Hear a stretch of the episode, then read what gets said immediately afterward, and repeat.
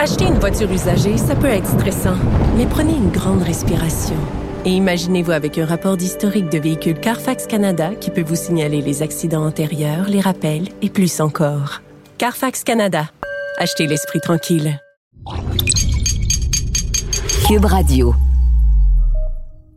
LP, lorsque vient le temps de magasiner un véhicule neuf ou d'occasion, quels sont tes critères? Plusieurs critères, les capacités, la performance, je vais te dire la maniabilité, faut pas qu'il soit lettre. Et puis, euh, ouais, c'est pas mal ça. Pas la pollution. Ben écoute, ah, là tu me le demandes, le gaz coûte cher. Tu n'es pas éco-anxieux? Non, non, je te parle pas de consommation en litres au 100 km. Je te parle d'émissions polluantes. Je te parle d'éco-anxiété. Je te parle de notre planète. Nous n'avons qu'une planète, LP. La planète m'a tout donné, puis moi je suis ingrat. Ça, t'es en train de te dire?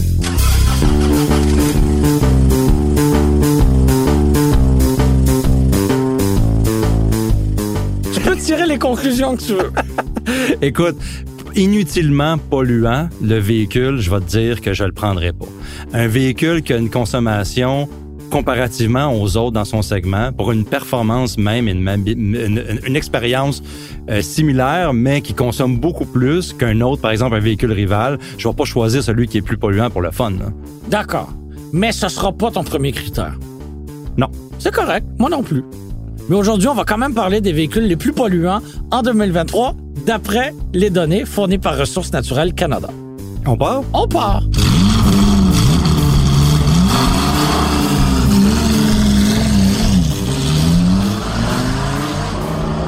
Effectivement, j'ai l'impression qu'on parle beaucoup de, de, de, sauver la planète, LP. On parle de véhicules électriques, on parle de véhicules qui consomment peu, mais il y a une donnée qui nous est pourtant très, très, très accessible, qui est celle des émissions polluantes, donc émissions de CO2. C'est calculé en grammes par kilomètre sur une base annuelle et euh, on n'en parle jamais.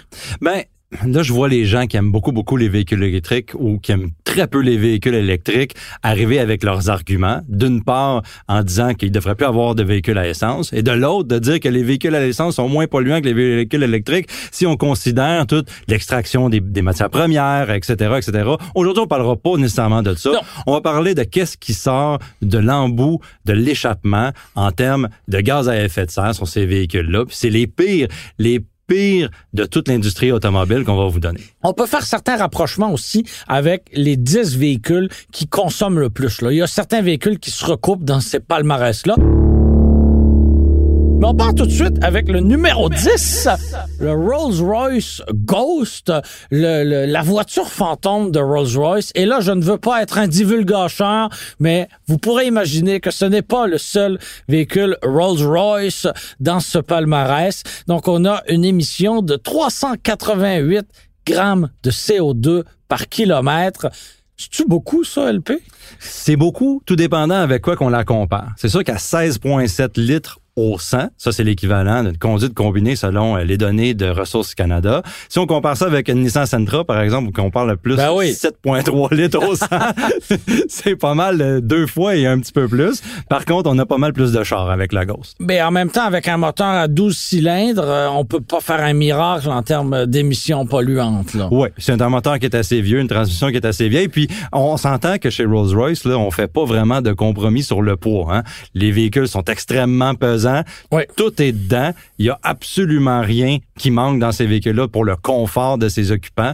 Donc ça, ça coûte cher en termes de poids, puis ça coûte évidemment cher en termes de consommation. Et si en entendant tout ça, vous avez votre degré d'éco-anxiété ne fait qu'augmenter, ben on peut quand même vous rassurer en disant que des Rolls-Royce au Canada, il s'en vend très peu annuellement. C'est vraiment pas euh, des véhicules courants sur nos routes, à moins d'aller dans certains quartiers de euh, de Westmount, de Toronto ou de, de Vancouver. Là. Parfait.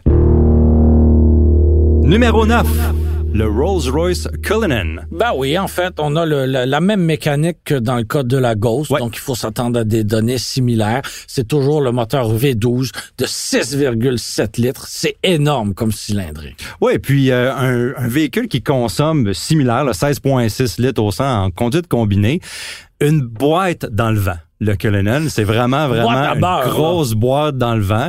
Non plus, on, on ne compromet sur rien tout est dedans, tous les systèmes pour rendre le confort extraordinaire pour les occupants.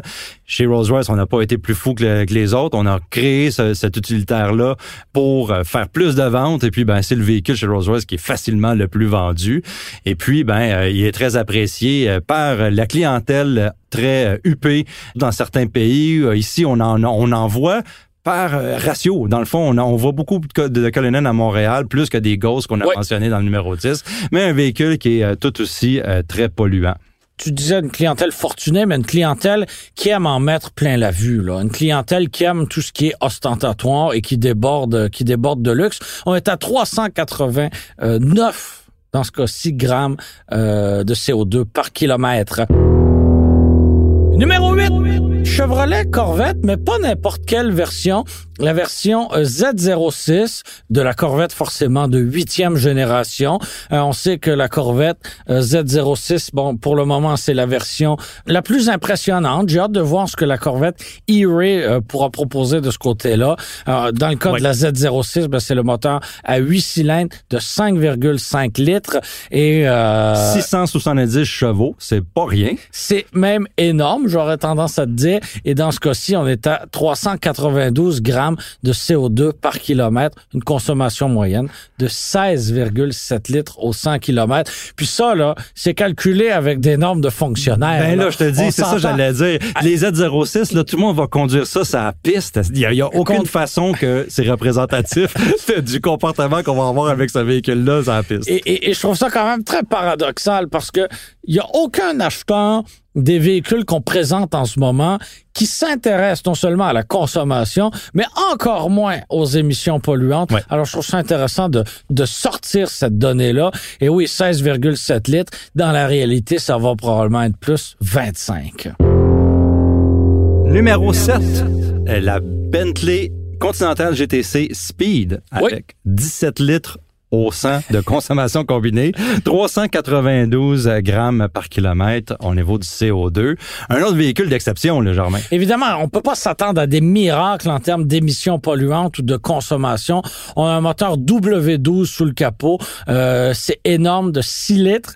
Euh, moteur pour lequel Bentley a annoncé l'arrêt de la production dans les mois à venir. Un vieux moteur quand même, là, qui était là depuis tellement longtemps. Oui, exactement. Donc, on, on, on ne l'a pas nécessairement fait évoluer, mais en même temps, euh, il y a des normes environnementales à respecter, des normes qui sont de plus en plus sévères. Alors, un, un autre moteur à 12 cylindres qui nous dira au revoir. Pourtant, sous le capot d'un véhicule de très grand luxe comme ça, il n'y a pas grand-chose qui peut remplacer un moteur à 12 cylindres. Ça va être difficile. On va, on va creuser dans les hybrides et on va convaincre les acheteurs que c'est plus performant. T'as beau avoir tous les moteurs électriques que tu veux, la technologie hybride la plus poussée que tu veux, 12 cylindres, là, c'est bien. C'est du fun à 12 ans. C'est beaucoup, beaucoup. J'aime ça comme... Ça ferait un bon titre. tu fun à la 12 ans. Je, je, je, le note pour. Euh, je, me l'accapare pour le guide de l'auto 2024. Non. Oui. La Je, même pas Il est trop tard. Numéro 6. Ben, un troisième véhicule Rolls-Royce, la Phantom cette fois-ci, la grosse, grosse, grosse berline euh, de la gamme, 397 grammes par kilomètre de CO2.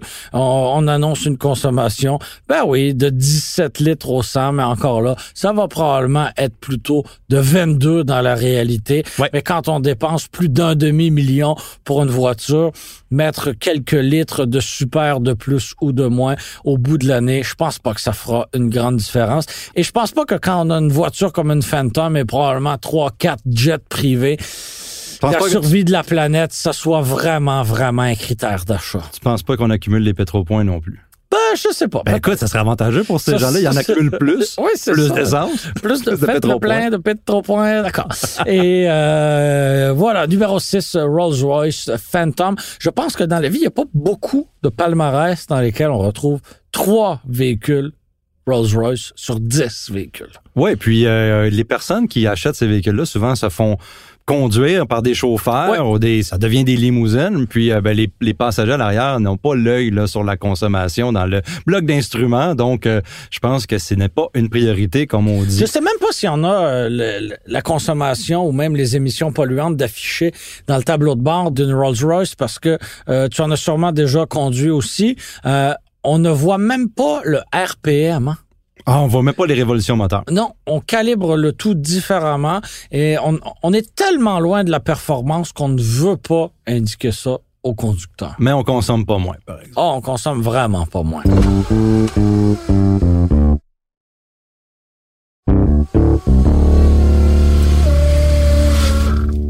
Numéro 5.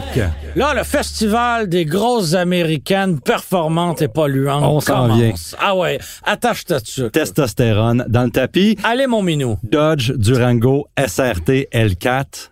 L4 qui est le moteur en ce moment qui est, apprêté pas mal à toutes les sources chez Dodge parce que on est dans la fin, les last edition, les last call, et puis on utilise ce moteur-là. Donc, euh, minuit moins une, on pourra pas étirer ça indéfiniment.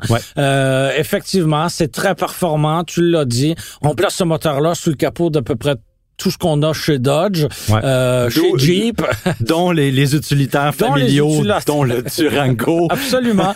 le, le, VUS intermédiaire à trois rangées, probablement le plus excitant actuellement sur le marché. 410 grammes euh, de CO2 par kilomètre, consommation de 17,4. Encore une fois, la réalité, ça va être plus 25 litres au 100 parce que vous allez vouloir entendre ce gros minou ronronner et on aime ça l'entendre ronronner. Vous allez vouloir entendre le, le, surcompresseur volumétrique sciller dans vos oreilles, puis mon Dieu que c'est le fun. Mais ce véhicule-là, il y a un problème en ce moment chez Stellantis parce que Stellantis a décidé de le ramener. Oui. Puis, ben, les propriétaires s'étaient fait promettre que ça allait être exclusif à 100 quelques mille piastres. Là, on s'entend le, le, le, Durango oui, puis des, gens ont acheté ça en disant ça va être un placement, ça va garder sa valeur. Ben ouais. Ben non, euh, Stellantis a décidé, non, non, on va en produire autant qu'il y a de la demande pour ce type de véhicule-là. Ben oui. Fait que, euh, ben écoute, on n'est pas un OBNL, là, Stellantis, là, on est, une compagnie avec des actionnaires. Fait que, euh, ouais, c'est ça. Ce moteur-là, L4, est profitable. Hein? C'est dans les véhicules qui se trouvent dedans, on, on, tourne tout autour des 100 000 Donc, c'est quand même un, vieux moteur archaïque qui développe énormément de performance puis que tout le monde apprécie entendre sur la route. Je dis pas, c'est pas tout le monde qui l'aime. Nous, on l'aime beaucoup, oui. mais euh, qui consomme énormément goulûment de l'essence, euh, euh, comme tu l'as mentionné. Le mot du jour, goulûment. Numéro 4, LP, le Cadillac Escalade V. Et ça, ça me fait beaucoup rire parce que chez Cadillac, on, on parle souvent de Stellantis comme quoi on est à la croisée des chemins, nan, nan, nan. Mais chez Cadillac, là, on est vraiment à la croisée des chemins. Parce que d'un côté du catalogue, on a le Cadillac Escalade V, qui est plus puissant que jamais, qui est plus bruyant que jamais, euh, qui, qui, est un moteur V8 de 6,2 litres, avec la suralimentation. Ça gronde, ça pétasse, ça fait du bruit, ça consomme, ça coûte cher. Puis de l'autre côté, on débarque en ce moment avec le Lyric, qui est le premier véhicule 100% électrique de Cadillac. Alors on est réellement à la croisée des chemins et je trouve qu'on est à une époque un peu triste parfois, mais euh, aussi fabuleuse parce que on retrouve deux technologies complètement, différentes, les qui se côtoient, qui se côtoient. dans, dans, les mêmes salles de montre, un à côté de l'autre. Absolument, absolument. Alors pour l'escalade le, V, on a 436 grammes de CO2 par kilomètre, consommation de 18,6 litres au 100 km. Je ne sais pas si tu as conduit toi la version V euh, du, du non non j'ai conduit les escalades avec euh, les, les, moteurs hein? les moteurs atmosphériques traditionnels et puis j'ai même conduit l'escalade diesel moi ah oui, c'est vrai. Oui, oui, oui, ça allait bien, ça. C'est, ben, tu sais, c'était un bon moteur pour ce véhicule-là. Puis chez GM, on n'est pas con. Là, on prend ces moteurs-là dans, dans le gros paquet de composants qu'on a, puis c'est ça devient profitable pour eux. On va donner qu'est-ce que les gens veulent. Un escalade V, ça faisait du sens pour faire compétition avec les autres euh, gros utilitaires qui consomment beaucoup, mais qui font et qui font également beaucoup de bruit sur la route et beaucoup de tapage et qui sont c'est qu'est-ce que la clientèle on va se le dire américaine veut. Et puis pour le moment si on a encore le droit de le faire ben on, va le faire. Oui c'est ça parce qu'il est minuit moins une ça achève numéro 3 le Ford F-150 Raptor, mais pas n'importe quel Raptor, le Raptor R que j'ai pu conduire l'année dernière. Et euh, Ben, écoute, c'est hallucinant. on comme va chercher, camion. là, puis dans ce palmarès-là, il y en a un autre, on va chercher des noms de dinosaures, mais c'est du jus de dinosaures qu'ils consomment par euh, gallon et gallon, mais Oui. c'est c'est très contexte, là. Oui, parce que bon, on nous annonce une consommation de 19,7 litres au 100. Ça, c'est à condition de rouler à 100 km heure Ah ouais. euh, dans la voie de droite avec euh, le, le vent du bon bord. Mais, dans là- le désert, en plein Baja, là. Ben oui, vous allez vous allez faire grimper cette consommation là sans aucun bon sens. Euh, vous allez encore une fois vouloir entendre le, le- le moteur V8 gronder, la, la- la suralimentation scellée. Ça fait partie du plaisir parce que je sais que c'est un peu tabou de dire ça, là, mais en 2023, moi, ça me procure du plaisir d'avoir un V8 suralimenté qui produit beaucoup trop de chevaux. Moi, Ouais. ça me fait plaisir. Ça fait plaisir de le voir encore. Ouais. Ça fait plaisir de pouvoir les conduire. On est Oui. dans un, un, un moment euh, dans l'ère automobile qu'on peut encore le faire sans se faire taper ses doigts.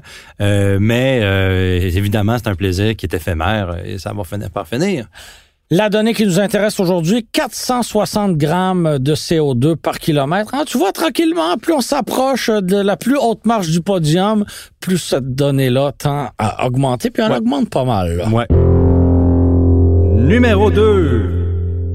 Le RAM 1500 TRX. Ben oui, en fait, Ben ouais. euh, le F-150 Raptor R dont je viens de parler, euh, c'est la réponse C'est le rival. au RAM, Ah ouais, euh, au RAM exactement. 1500 TRX. Ben ouais. On avait un Raptor initialement. On s'est fait damer le pion par, par RAM avec le 1500 TRX qui arrivait avec un véhicule euh, beaucoup plus intéressant, beaucoup 702 plus, chevaux. beaucoup plus performant que le moteur EcoBoost. Puis là, ben, on a été en réaction avec le. Raptor R. Avec le moteur qu'on vient de discuter chez, chez Dodge, qui est. en ce moment là apprêté un peu partout, puis que puis qui développe énormément de puissance, une recette qui est extrêmement bien euh, ajustée euh, chez Dodge pour Qui- être capable de performer. qui est très lucrative également. 465 grammes de CO2 par kilomètre, 19,8 litres au 100 kilomètres. Euh, J'ai pu moi-même mesurer cette donnée-là dans les dernières semaines. J'ai conduit un RAM 1500 TRX, principalement sur l'autoroute. Euh, et euh, Il a fallu que tu réhypothèques la maison. ah, j'ai pas réhypothéqué la maison, je m'en suis sorti, ça va. Mais euh, tu vois, quand on suit le trafic, quand on conduit de manière, j'oserais dire, plus ou moins civilisée, effectivement, il y a moyen de se tenir autour de 20 litres Ben ouais. 100 km. Mais, euh, mais la vérité, c'est que quand tu as cette machine-là entre les mains, T'as toujours envie d'appuyer De sur le l'écraser, champignon, ben ouais. puis de conduire. Pardon, là, mais t'as envie de conduire en sans dessin. C'est ça que si tu demandes pas au compresseur volumétrique de te fournir de la puissance, parce que lui, il va aller chercher de la puissance du, du, du moteur, puis il va la multiplier en rentrant de l'air dans le, dans le collecteur d'admission, c'est sûr que c'est... Oups, on a perdu le signal. Parce que t'en venais très tôt. Ah, ouais, ok. c'est très efficace euh, pour faire beaucoup de puissance, mais les injecteurs se font aller. là. Numéro 1, la Bugatti Chiron Pur Sport. Et je Ah ben ouais, un véhicule qu'on connaît très bien. un euh, véhicule qu'on connaît très bien, qu'on a conduit à maintes et maintes reprises, toi Ouais. et moi. Non, évidemment, on, on- on fait des blagues. J'ai été le premier surpris que Ressources naturelles Canada ait des données en lien avec ces véhicules-là. ben, c'est parce qu'il y en a une en quelque part. là. Oui, oui, oui, mais qu'ils ont fait des tests. Je trouve ça, je trouve ça fascinant. Euh, et oui, euh, c'est le véhicule euh, numéro un, mais c'est le véhicule le plus polluant actuellement au Canada. J'aimerais apporter une nuance intéressante. Là, on s'entend que celui qui possède une Bugatti Chiron Pur Sport, il va rouler combien de kilomètres par année? 12 C'est ça, sur le sur le sur la vie de ce véhicule-là, la vie qui va être c'est une pièce de collection. Là. Oui. Il- fait que donc est-ce que un Ram TRX, un Ram 1500 TRX, la Bugatti Chiron, Oui. euh, on s'entend que elle est elle est très économe à comparativement à ce véhicule-là parce que justement Puis- elle roule pas. elle est finalement beaucoup moins polluante aussi que n'importe quel véhicule qui va rouler 20, 25, 30 000 kilomètres par année sur les routes du Québec à être congestionné dans le trafic. Parce que dans toute sa vie utile, la Bugatti Chiron va parcourir quoi? 5 000 kilomètres? Oui, c'est ça. Donc euh, cette donnée là, elle est pour les kilomètres qu'elle Oui, euh, exa- eh, exactement. Et c'est 608 grammes de CO2 par kilomètre. Euh, je rappelle pour le, le le deuxième véhicule le plus polluant, c'était 465 Ah, grammes de fait un CO2 par saut kilo. quand même. C'est un saut énorme. C'est de loin le véhicule euh, le plus polluant. Et dans son cas, ben, on a 16 cylindres. Ah ouais. C'est 26,1 litres au 100 en conduite combinée, ce qui est quand même assez hallucinant. C'est énorme. Ouais. Euh, puis on peut imaginer qu'en conduisant cette voiture-là, comme elle mérite euh, d'être d'être conduite, ben la, la cote de consommation ne peut qu'être catapultée. On espère que votre degré d'éco-anxiété n'a pas trop augmenté. T'es toujours correct, LP? Ça va bien pour pas de, moment, pas de mais- boutons, pas de sueur froide. Quand euh, même, euh, si ces véhicules-là euh, roulent beaucoup, on, on- ils- pour leur part, euh, ils font pas beaucoup d'efforts pour nous aider la planète. Par contre, euh, c'est des véhicules que on peut pas s'empêcher de regarder quand ils passent et on peut pas s'empêcher d'appuyer euh, sur l'accélérateur quand on les conduit. Ce sont des véhicules qui, pour la plupart, sont vendus en très petite quantité au Canada. Oui. Euh, des véhicules qui, euh, bon, dans certains cas, vont être un véhicule principal, mais ça fera souvent partie d'une flotte de véhicules personnels. Alors, et certains euh, sont des véhicules de collection, donc des véhicules ne, ne de- rouleront jamais. euh, Voilà. Alors, euh, c'est peut-être une nuance in- intéressante à amener à ceux qui ont des sueurs froides en écoutant tout ça.